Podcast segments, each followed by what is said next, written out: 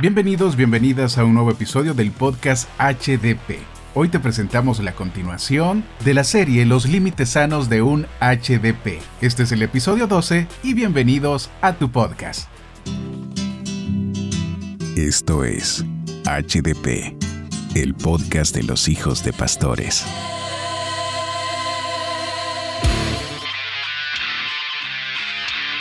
¿Cómo están? Bienvenidos a un nuevo episodio. Como ya lo escucharon anteriormente, hoy estamos retomando lo de la definición de la palabra carga, porque por eso nos quedamos eh, en pausa en el episodio 11 y siempre me acompaña mi querida esposa Jazz. Y vamos a seguir hablando sobre este tema importante y enfocándonos específicamente en la carga. Sí, recordemos que si retomamos donde nos quedamos, es decir, es tan importante que cada HDP puede identificar como bíblicamente la palabra carga son en este verso que tú mencionabas de que unos llevemos la carga de otros, estábamos hablando de esto. Entonces, cuando no tenemos claro como HDP la diferencia que hay incluso en la escritura en dos palabras en griego, como hablábamos de esta definición de carga, es donde tenemos los serios problemas. Y ahora quiero que aterricemos en el por qué es tan grave que estas dos palabras se cruzan.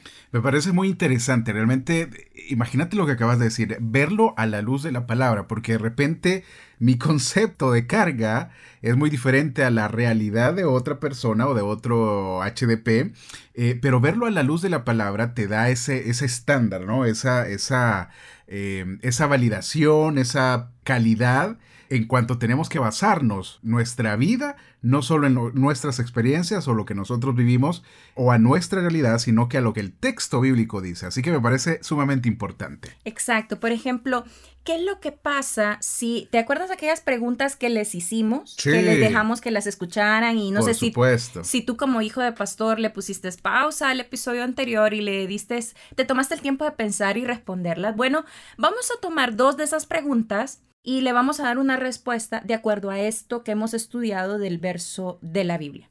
Y es, por ejemplo, si tú dijiste que sí, que tú eres responsable del éxito o del fracaso en el ministerio de tus papás, o la siguiente pregunta era, si tú dijiste que sí, que sentías que tus acciones impactaban directamente en la fe de los miembros de la iglesia, pues déjame decirte que no.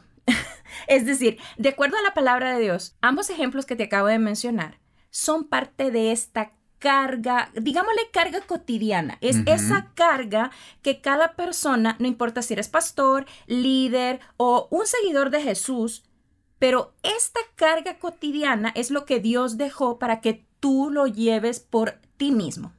Estimado y estimada HDP, no es tu responsabilidad la espiritualidad de los demás no es tu responsabilidad si el ministerio de tus papás fracasa o tiene éxito, porque alrededor del éxito de un ministerio pastoral hay miles de factores alrededor y tú no eres el responsable directo de eso.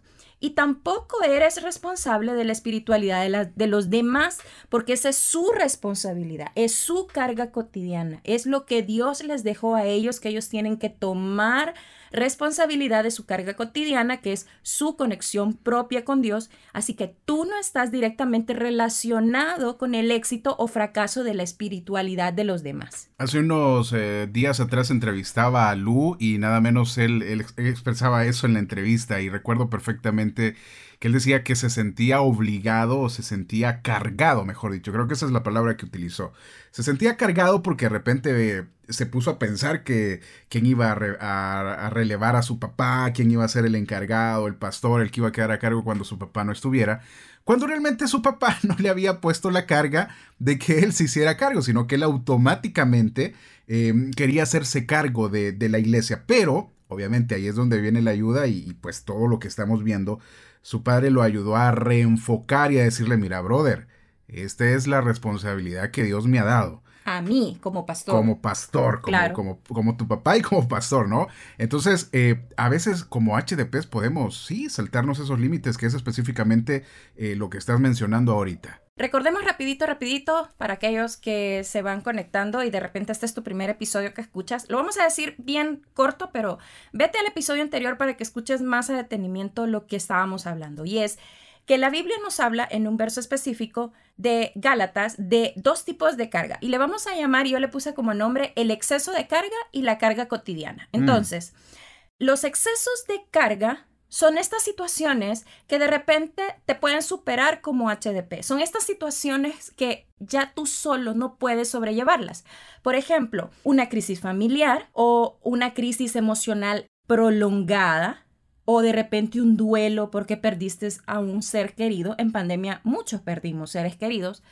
O de repente un trauma severo que has vivido. Estos se pueden llamar excesos de carga. Es decir, esta es una carga que solo puedes superarla si tienes una comunidad segura para ayudarte a salir de ella. O de repente son tus amigos, de repente puede ser tu familia, o por qué no decirlo, puede ser tu comunidad de HDP acá en el podcast HDP. Esa es una de las razones por las que comenzamos a hacer este podcast, ¿verdad? Sí, ese es uno de los objetivos, ¿eh? que hemos estado eh, con algunos HDPs en comunicación. Eh, ayudándonos, platicándonos y tratando de, apoyarnos mutuamente, porque si nosotros no lo hacemos, ¿quién más lo va a hacer? Pregunto yo. Y luego vamos al segundo tipo de carga, que es esta carga cotidiana, es decir, tus sentimientos, tus actitudes, tus comportamientos son estas responsabilidades del día a día, como cocinarte tu propia comida, hacerte cargo de tus cuentas. Este es mi yo, es mi límite, es mi carga cotidiana, son las cosas de las que yo debo hacerme responsable.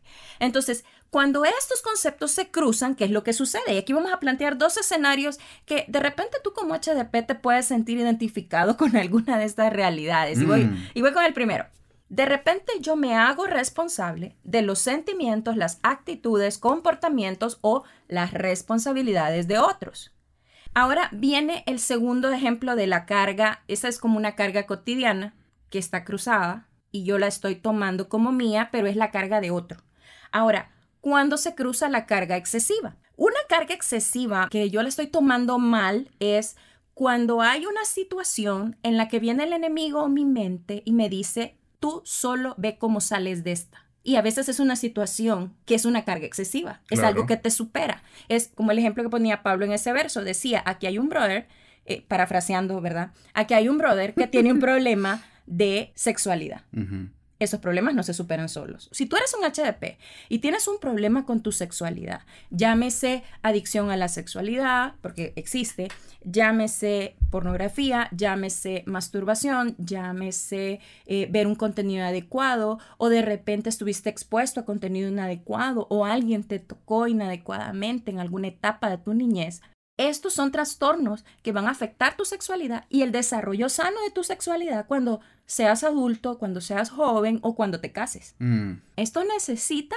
una comunidad segura. Necesito apoyarme en alguien, en un grupo seguro, en personas seguras que me ayuden a superar esta situación, porque esto entra en la categoría de carga excesiva. Más, más adelante esperamos eh, abordar un poco más detenidamente este punto que acabas de mencionar porque lo considero muy importante y es el hecho como hijo de pastor, ¿en quién puedo confiar? Porque de repente en la, iglesia no, no mucho se puede confiar, ¿eh? Es, un, tema complejo, sí, muy complejo, pero más adelante esperamos darte una herramienta que se está cocinando por allá, que es eso.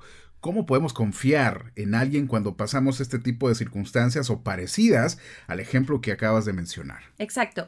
Ahora, ¿Qué es lo que va a suceder cuando yo hago este cruce de situaciones? Bueno, si yo empiezo a tomar esas responsabilidades o cargas cotidianas de otros, voy a generar en los demás, ojo con lo que voy a decir, y es lo que creo que pasa en muchas iglesias hoy en día, que estamos generando miembros inmaduros e irresponsables, donde como yo me hago cargo de los sentimientos, las actitudes, los comportamientos y las responsabilidades de otros, entonces esos otros no se hacen responsables de su carga cotidiana, sino que me la trasladan a mí como HDP. Mm, ok.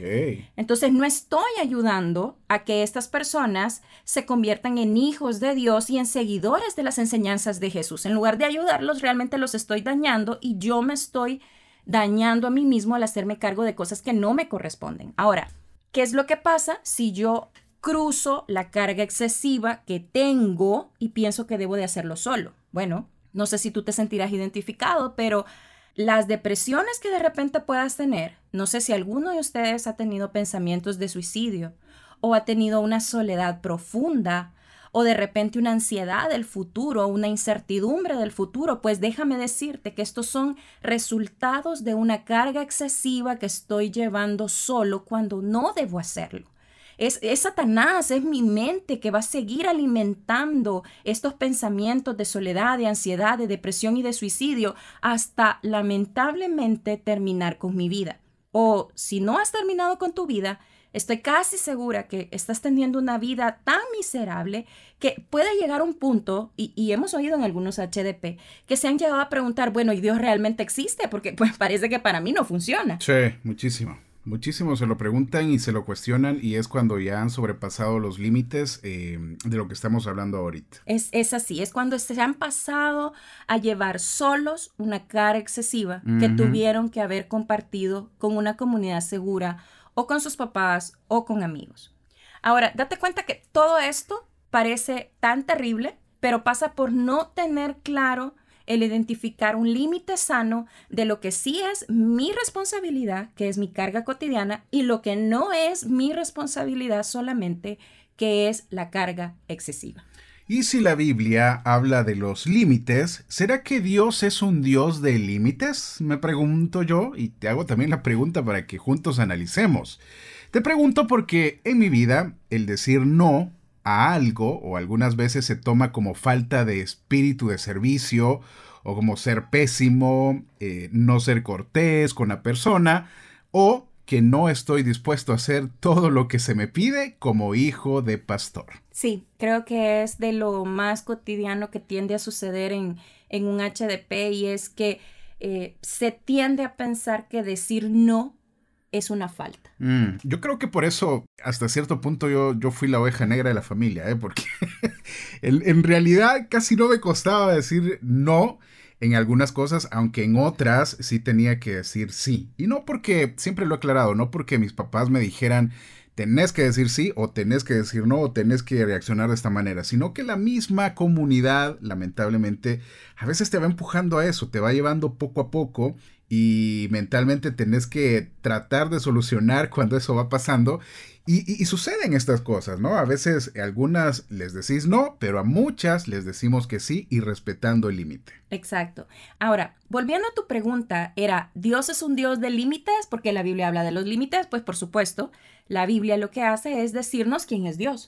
Y lo, lo más increíble es que en el libro de Proverbios Él nos dice que guardemos nuestro corazón, es decir, y otra pasaje de la Biblia nos dice, cuida lo que sale de ti porque lo que sale del hombre es lo que contamina del hombre.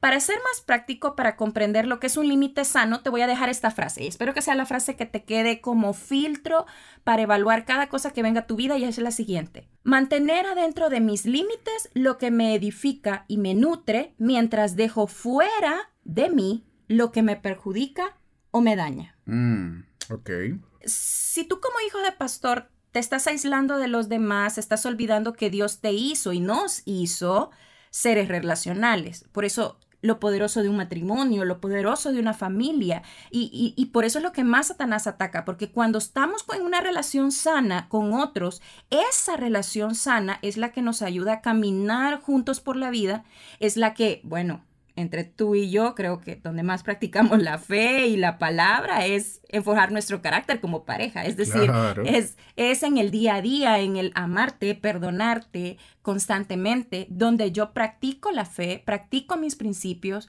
con Joana, entre nosotros como esposos, y eso nos va forjando el carácter. Y es en ese estar juntos en una relación sana donde yo puedo crecer donde yo puedo caminar y ser más como Jesús. Por eso todos necesitamos una comunidad segura. De repente no va a ser tu comunidad de fe, tu iglesia, congregación o como le llames.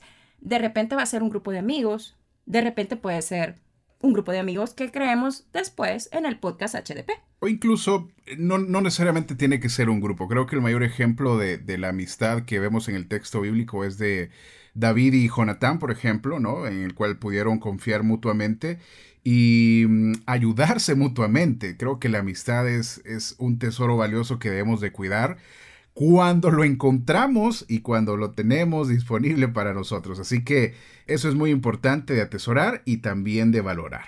Ahora, Dios es un Dios de límites, sí. ¿Y sabes por qué lo decimos? Porque Dios se identifica a sí mismo en la Biblia. Cuando tú vas a la Biblia, Dios te dice que Él es un Dios que es parte de una Trinidad. Es decir, te dice, somos tres personas, Padre, Hijo, Espíritu Santo pero define muy claramente que no son lo mismo, aunque juntos son uno solo. Otra parte importante donde la Biblia nos habla de que Dios es un Dios de límites es que es la Biblia la que nos permite identificar quién es Dios, cómo actúa, cómo es su esencia. Por ejemplo, ahorita dime, ¿cuáles son algunas de las definiciones que tú te acuerdas que la Biblia te dice quién es Dios? Por ejemplo, que Dios es amor, Dios es justo, es santo, ama la obediencia, ama el orden. Em, piensa de mí solo lo bueno a pesar de conocer todo lo malo que hago. Em, y así podemos seguir. Exacto. Hay un montón de aspectos de Dios donde están tan claros en la Biblia que Dios es y que no es. Él se define a sí mismo claramente. Otro ejemplo de los límites que Dios deja establecidos en la Biblia lo encontramos en el Génesis, cuando Dios delimita el campo de acción del hombre y le dice, bueno, te pongo en la tierra, entonces gobierna, administra la tierra, eh, haz la que produzca y le da el título de mayordomo, es decir, estamos ordenados por Dios, delimitados por Dios en una función de mayordomos en esta tierra de todo lo que Él nos da. Y este es uno de los problemas quizás más agudos que, quizás se ve expresado más fácilmente en tu economía. Cuando tú te equivocas y piensas que eres dueño de todo lo que tienes y no mayordomo de lo que Dios te da, cometemos a veces el error de cruzar ese límite y no administrar correctamente nuestro tiempo, nuestros dones, nuestros talentos, sabiendo que en algún momento le vamos a rendir cuentas a Dios de eso que nos dio. Claro, porque somos simples administradores en esta tierra. Entonces, para seguir eh, con qué son los límites, cómo podemos detectar esos límites, cómo podemos definirlos en cada área de nuestra vida. Bueno, vamos aterrizando y esta pregunta es un poco amplia, pero vamos a tratar de hacer como un conteo rápido de algunos de los, ojo con lo que voy a mencionar, son 18 factores del alma donde yo tengo que tener claros los límites, creo. No, no nos da el podcast para dar los 18, ¿eh? No, y creo que nunca te imaginaste que habían tantas áreas de tu vida en las que tenías que poner límites, pero en esta oportunidad vamos a hablar de los primeros siete y los siguientes te invitamos a que vayas corriendo a una librería cristiana o a cualquier plataforma digital y obtengas el libro Límites, escrito por los doctores Henry Cloud y John Townsend y publicado por Editorial Vida. Hay que leer, mis queridos HDPs, y prepararnos muchísimo. Así que vamos entonces al top del top 7, dijiste, ¿verdad? Sí, 7. Vamos a presentar 7 límites en los cuales tenemos que estar claros. Bueno, vamos con el primero y para mí creo que es de los más importantes y lamentablemente es el que más se respeta en los niños. Y hoy no solo te voy a hablar como HDP adolescente o joven que nos escucha, sino te voy a llevar en este viaje en el tiempo en tu memoria para que recuerdes tu niñez. Porque el primer eh, aspecto del límite que debemos tratar aparentemente es tan sencillo, pero es tan complejo a la vez y es la piel, es tu cuerpo, es mi cuerpo. Y lamentablemente pasa una realidad. La cultura latinoamericana eh, dicta o expresa o sucede que cuando una familia pastoral va de una iglesia, de su iglesia, a una iglesia nueva donde lo han invitado, o de repente te invitan a una casa, eh, de algún miembro de la familia o de la iglesia. Lo común en Latinoamérica, ojo lo que estoy diciendo, en otros países no es así, es que los saludos sean de apapacho, beso y abrazo. Besos y abrazos. Apretón de cachetes por si es gordito también.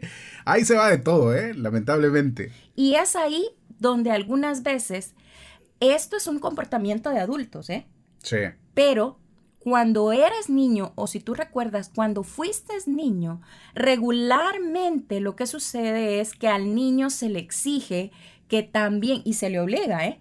que también, vamos, no sea malcriado, salude, bese, abrace, mire que lo están saludando. Sí, es cierto, se rompe esa, esa, ese límite. Y es ahí donde estamos enseñándole al niño a no respetar el límite tan básico como es la piel, como es su cuerpo. ¿Qué pasa? Lo que no vemos cuando estas situaciones se dan es que si de repente un adulto con otro adulto, llámese un hombre con una mujer, se dan un abrazo y el hombre toca a la mujer en una parte indebida de su cuerpo, pues ella va a brincar, ¿no? Y va a decir, ¿qué te pasa? O sea, suéltame, ¿Qué, ¿qué les pasa? Contrólese.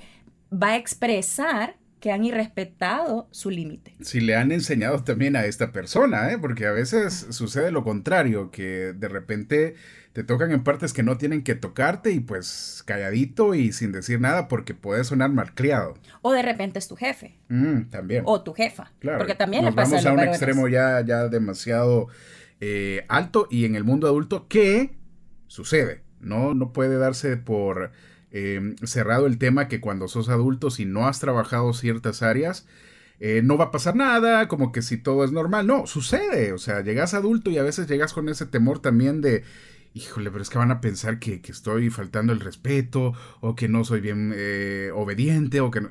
Sucede cuando no se trabaja en esas áreas. Y ¿qué es lo que pasa con un niño? Si a un adulto le cuesta expresarse respecto a un límite tan obvio como, hey, mire, no me toque ahí, o sea, cálmese, a un adulto le cuesta decirlo, estoy casi segura que de niño o de niña a esta persona no le respetaron este límite de su piel y su cuerpo, sino que lo obligaron o la obligaron a besar o abrazar a extraños, o a de repente hay miembros de la familia con los que el niño o la niña no se siente cómodo y, Ujú. y nosotros decimos, vaya niño, salude, vaya a abrazar a su tío, vaya a abrazar No a sea su tía. malcriado, vaya a besar al, al, al tío. le.